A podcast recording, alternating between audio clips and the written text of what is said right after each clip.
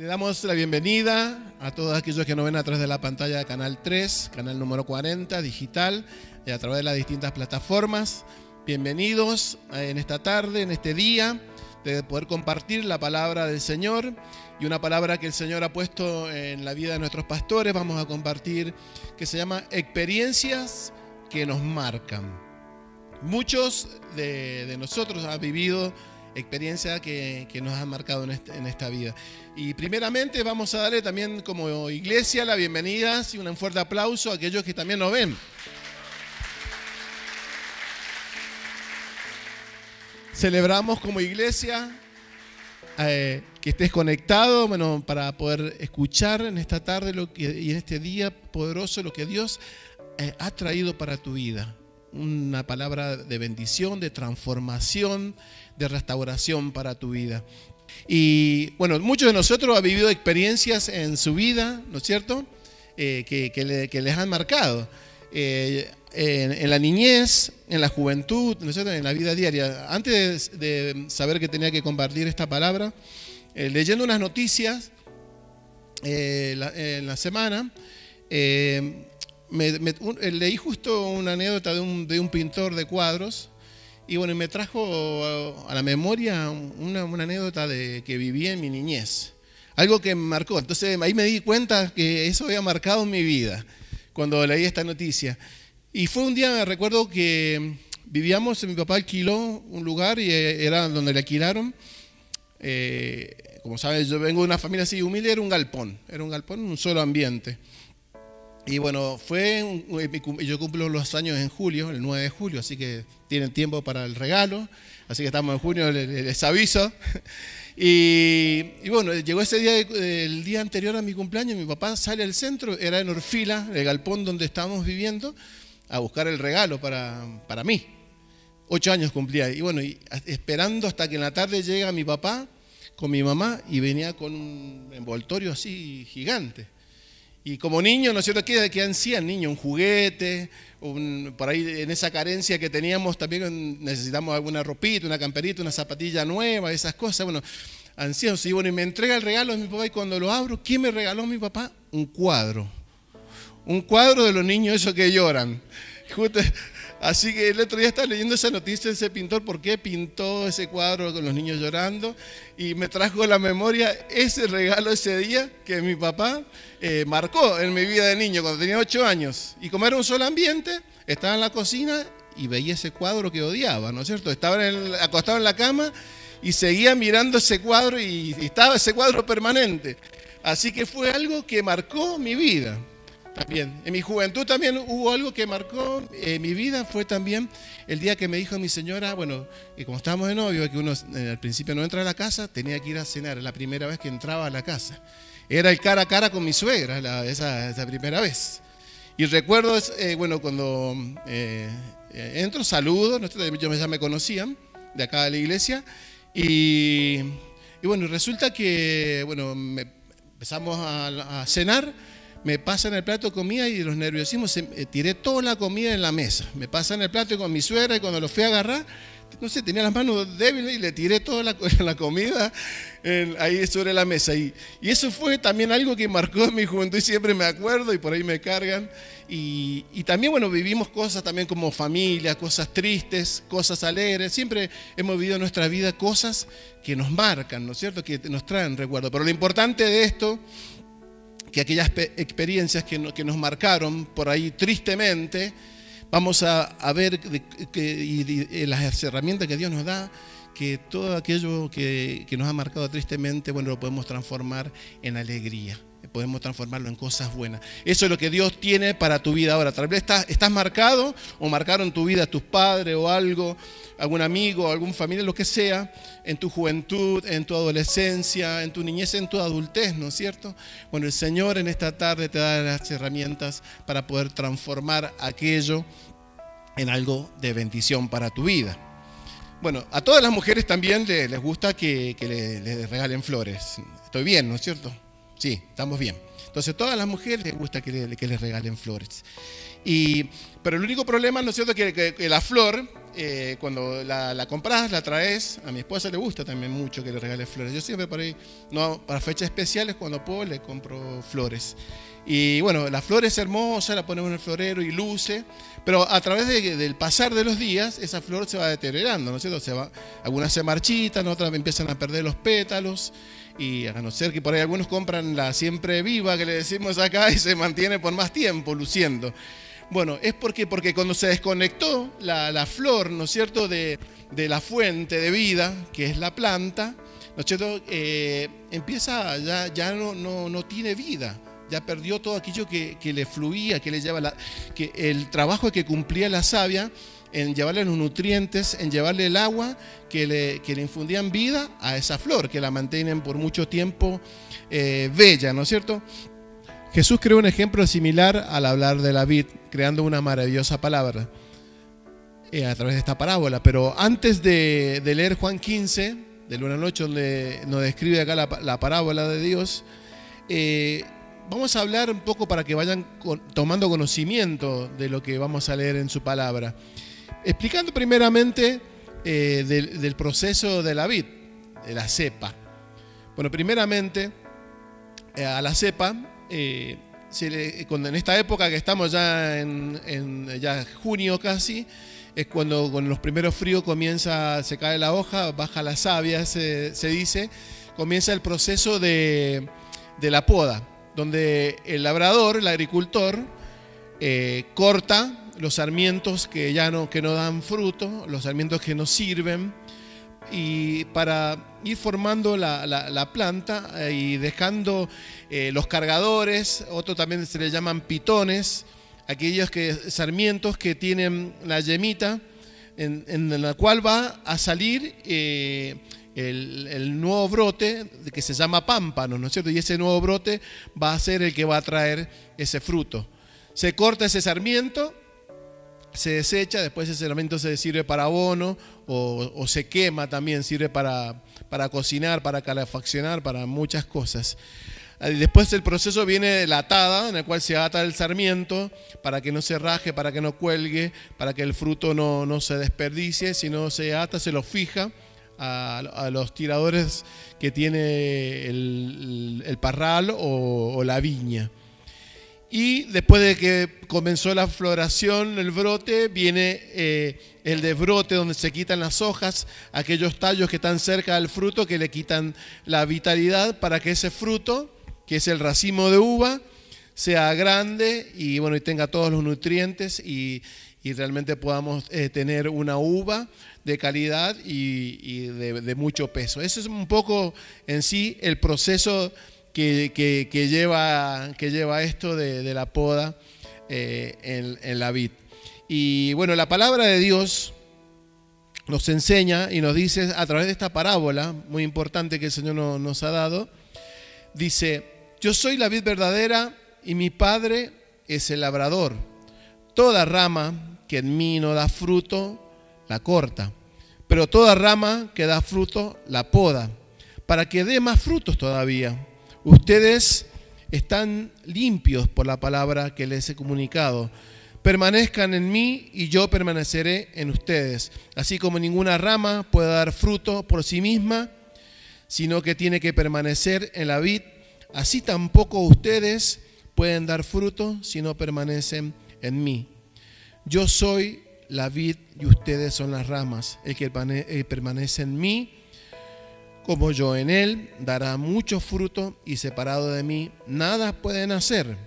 El que no permanece en mí es desechado y se seca, como las ramas que se recogen, se arrojan al fuego y se queman. Si permanecen en mí y mis palabras permanecen en ustedes, pidan lo que quieran y se les concederá.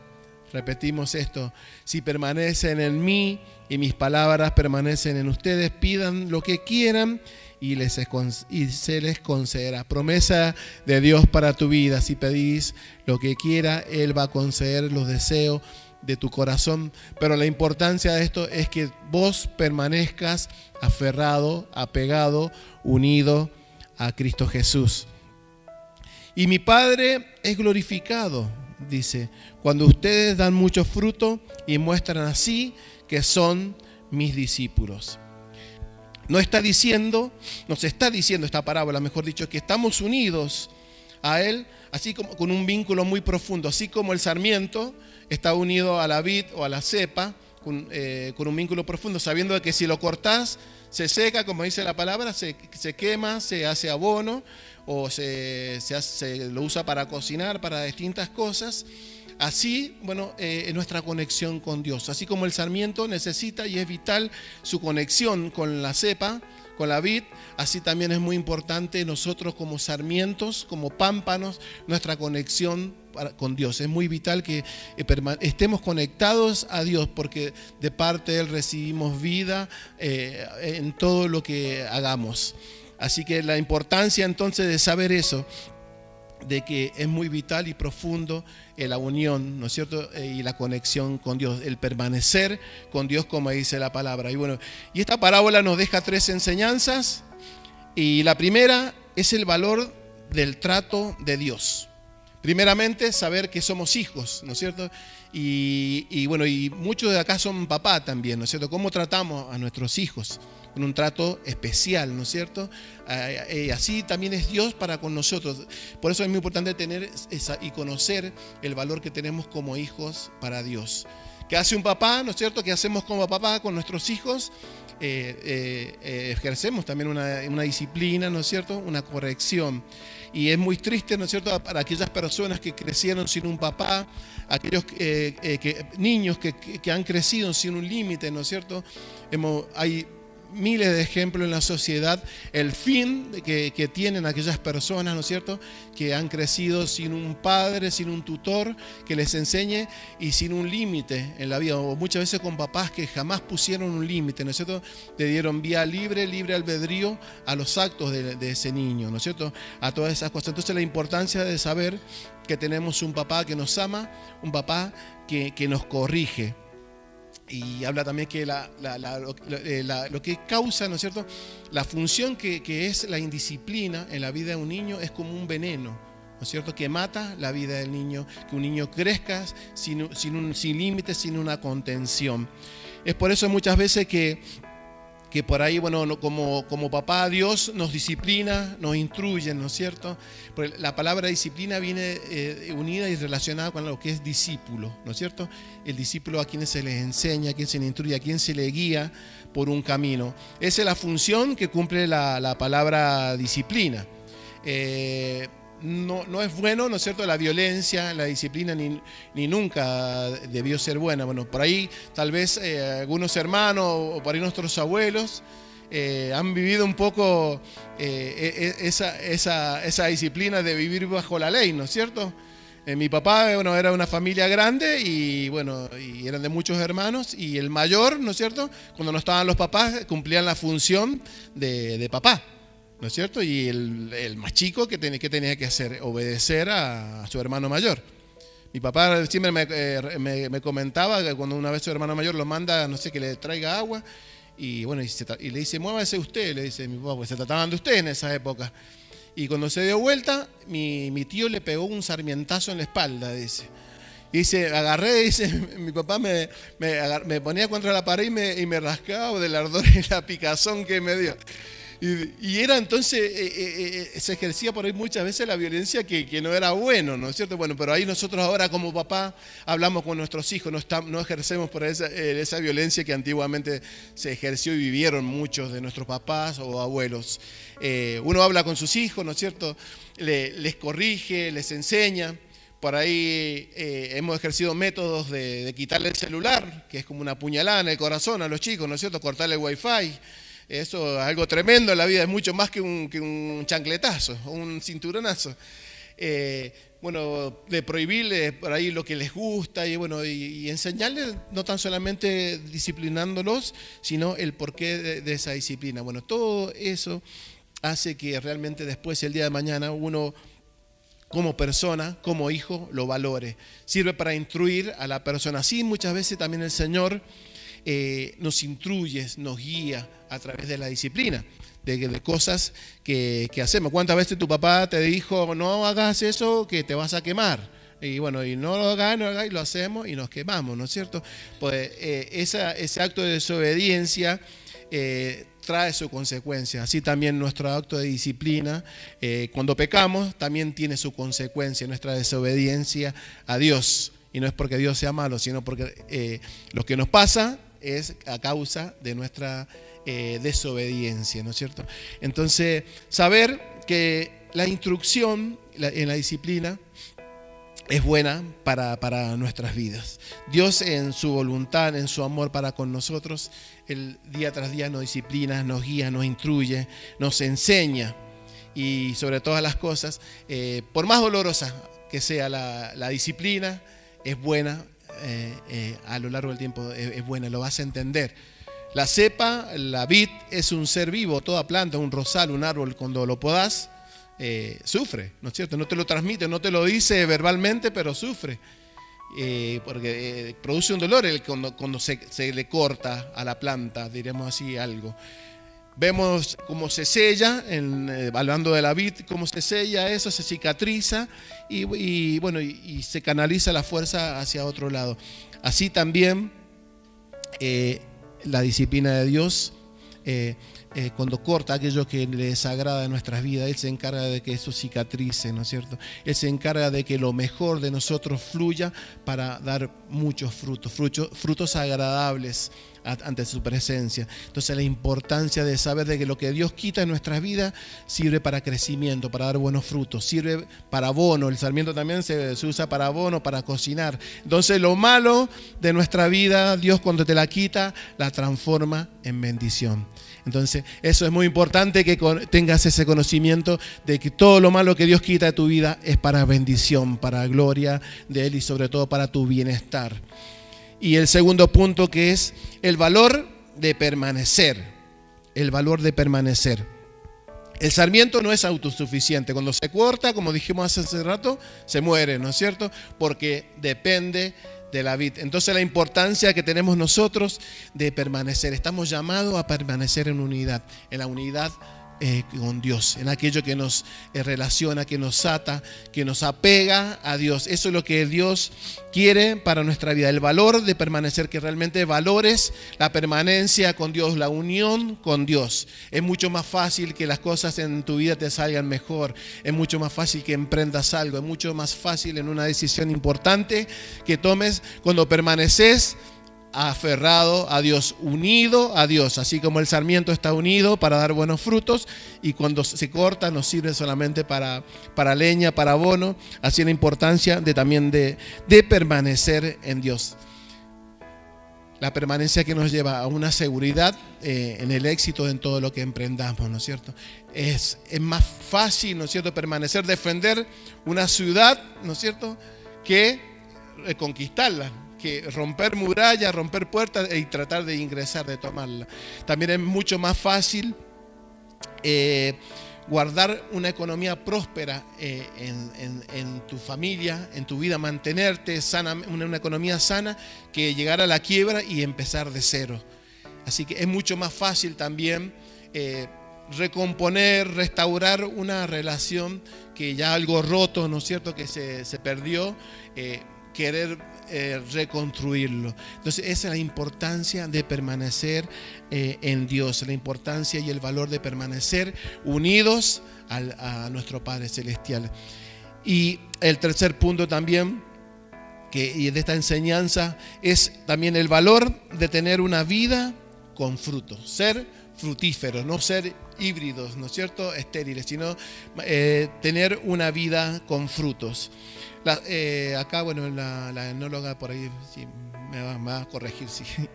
Bueno, las uvas dice que tienen una gran cantidad de antioxidantes, es así. Bueno, que protege nuestra salud. No tan solamente el valor del fruto es eh, generar jugo o, vino, sino a través del, racimo de uva, del fruto de la vid, se pueden obtener muchas cosas. Dice que los nutrientes están en su ollejo, en, la, la cascarita, es así ¿sí? en la piel de la uva. Ahí están los nutrientes, los antioxidantes que se usan para bienestar nuestro, bueno, y para ir para cosas, eh, crema, etcétera, bueno, que se pueden hacer con, con ello. Y también eh, eh, podemos encontrar muchos virtudes y beneficios eh, bueno, en el, en, el, en el tallo o en el orujo, ¿no es cierto? ¿Han visto que se hace abono? He visto que en algunos jardines le ponen el orujo apagado, que se llama.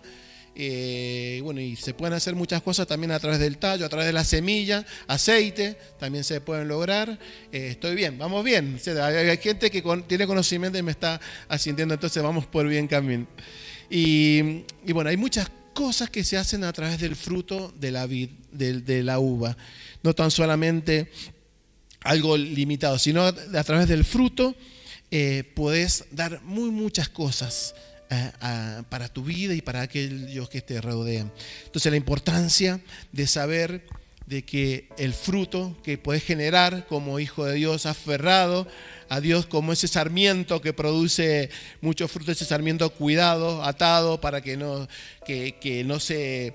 Eh, no se raje, ese sarmiento que ha sido desbrotado también, que se le saca todas esas hojas, que le quitan esa fuerza, ¿no es cierto?, para que ese fruto sea mucho más grande y más, más, productivo en lo que es en jugo o en vino, lo que sea.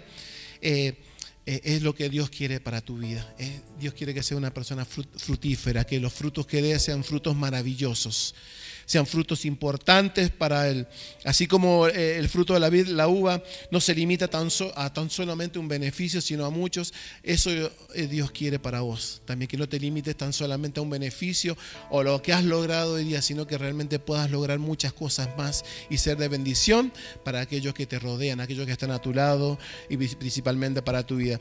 Hoy, en este día, también queremos declarar y la notar que los frutos que produzcas tu vida van a colmar de bendiciones principalmente a vos mismo y a todos los que te rodean. Y que con quienes te relaciones, esos frutos que vas a producir van a ser de gran bendición principalmente para tu vida y para todas aquellas personas con quienes te relaciones. Serás una persona también que vivirás el poder sobrenatural de Dios en tu vida.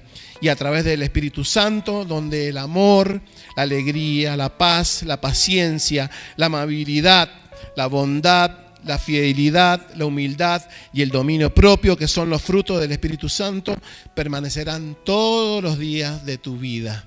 Entonces toma esta palabra que los frutos del Espíritu Santo, aquellos que describí acá, que lo repito que es el amor, la alegría, la paz, la paciencia, la amabilidad, la bondad, la fidelidad y el dominio propio, esos frutos del Espíritu Santo van a permanecer todos los días de tu vida. Esta palabra es para vos, así que tomala, tomala a través de que estás detrás de la pantalla, que es lo que el Señor tiene para tu vida. Y también esto te va a permitir que vivas una vida poderosa, una vida plena Así como nos llamamos el ministerio Jesucristo plenitud de vida, eso es lo que Dios quiere que vivas una vida en plenitud, que disfrutes de todas las bendiciones, de todo lo que Dios ha designado y ha destinado para tu vida. Que seas alegre, que disfrutes eh, de la prosperidad, que disfrutes en el cumplimiento de tus sueños, de los proyectos, que disfrutes de tu familia, de tu pareja, de lo que sueñas, de lo que quieres estudiar, de lo que quieres emprender, de la familia que quieras formar de tus hijos, de tus nietos, de cada área de tu vida. Ese es el propósito de Dios, que disfrutes, de disfrutes de todo esos frutos que Dios ha destinado para tu vida. Eh, le pido a nuestros obreros que puedan pasar. Cuán importante es ser como, como, como esa vid, ¿no es cierto? Que a través de esas yemas que tiene el sarmiento, eh, nace y bueno, y se desarrolla ese fruto hermoso. Así Dios, bueno, a través de, que, como dije recién, cuando corta de, esas llagas, de esas cosas que por ahí eh, producieron dolor en tu vida, Dios va a hacer cosas nuevas, pámpanos nuevos, frutos nuevos para tu vida. Te, te invito a que te pongas de pie. Momento importante, te pido que a través de la pantalla, vos que estás acá también en la iglesia, cierres tus ojos. Déjame orar por vos. Saber de que Dios tiene, bueno, en esta tarde, en este día glorioso, tiene y ha designado cosas tremendas para tu vida. Dios tiene preparados regalos preciosos para vos.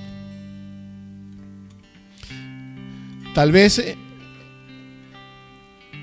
hay heridas que, cortaron tu vida, ¿no es cierto? Que, están ahí eh, que han producido dolor, un dolor que tal vez nunca se, cortó, nunca se terminó, que aún te, molesta, te duele, te incomoda. O hay cosas pendientes en tu vida, o hay cosas que, sarmientos que, que, te quitan la vitalidad para que te desarrolles, en lo, eh, que lo mejor que hay en vos se desarrolle. Hay cosas que te frenan, que no dejan que produzcas ese fruto que Dios quiere. Levanta tu mano si se te sentís así. Levantá si sentís que realmente no, no, no puedes dar fruto, que hay heridas que aún no han sanado, que hay cosas que te han frenado, que hay cosas que, te han marchitado, que hay cosas que te han quitado la, la vitalidad. Déjame orar por vos. Señor Jesús, la mano de tus hijos en esta tarde, en este día levantadas, Padre Celestial, amado Rey sabiendo que hay cosas, Padre Celestial, que han marcado su vida, Padre Santo, así como aquellas cosas que marcaron nuestras vidas también, Señor Jesús. Pero lo importante de todo ello es que aquello que has marcado tú hoy lo transformas en bendición, Padre Celestial. Quitas todo dolor, Padre Santo, toda angustia, sanas toda cicatriz, Señor Jesús, para transformarlo en bendición. Todo aquello que ha frenado el desarrollo de cada uno de tus hijos, que ha impedido, Señor Jesús, que den fruto, que hasta este momento han sido estériles. En el nombre de Jesús son libres y sanos de ellos, Señor Jesús. Declaramos que van a ser hijos frutíferos, Padre Celestial. Declaramos, Padre Celestial, que el amor lo vas a abrazar, ese amor tuyo, Señor. Que la alegría va a inundar sus vidas, sus hogares, Padre Celestial. Todo aquello que hagan que la paz y la seguridad que solamente provienen de ti, Señor Jesús, va a inundar sus corazones, Padre Santo. Que la paciencia va a ser desarrollada en su vida, esperando el tiempo que tú has designado para cada uno de ellos, ese fruto precioso y glorioso que has escogido para sus vidas, Padre Celestial. Que ellos van a desarrollar eso, el esperar con paciencia en ti, Padre Santo que la amabilidad va a ser en su diario vivir, Señor Jesús, en donde ellos se relacionen, Padre Santo, tú vas a ir delante de ellos, van a ser luz, Padre Celestial. La bondad también más, Señor, la fidelidad, la fidelidad, Padre Celestial, en aquellas parejas rotas, Padre Celestial, la madre, donde se ha perdido la, la confianza, Señor, tú vas a restaurar, Señor Jesús donde la fidelidad va a reinar en eso, Señor, en esas familias, en esos matrimonios, en esas parejas, también, Padre Santo. La humildad también, otro fruto importante, Señor, para nuestra vida. La humildad que abre puertas, Padre Celestial. Puertas imposibles, naturalmente, Señor Jesús.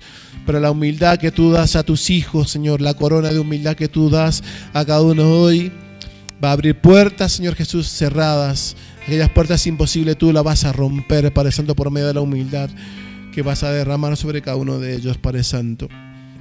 Y aquellos, Padre Santo, que necesitan un dominio propio, un cambio en su carácter, Padre Celestial, aquel carácter que les traicionó, que les, produjo roturas en, lo relacional, en el trabajo, en la familia, con el vecino, ese, carácter por ahí impulsivo y traicionero, Señor Jesús, que muchas veces esconde Satanás y utiliza para herir, utiliza para quitarnos el gozo y la felicidad, Padre Santo. Restaurarnos, Padre Santo, de eso.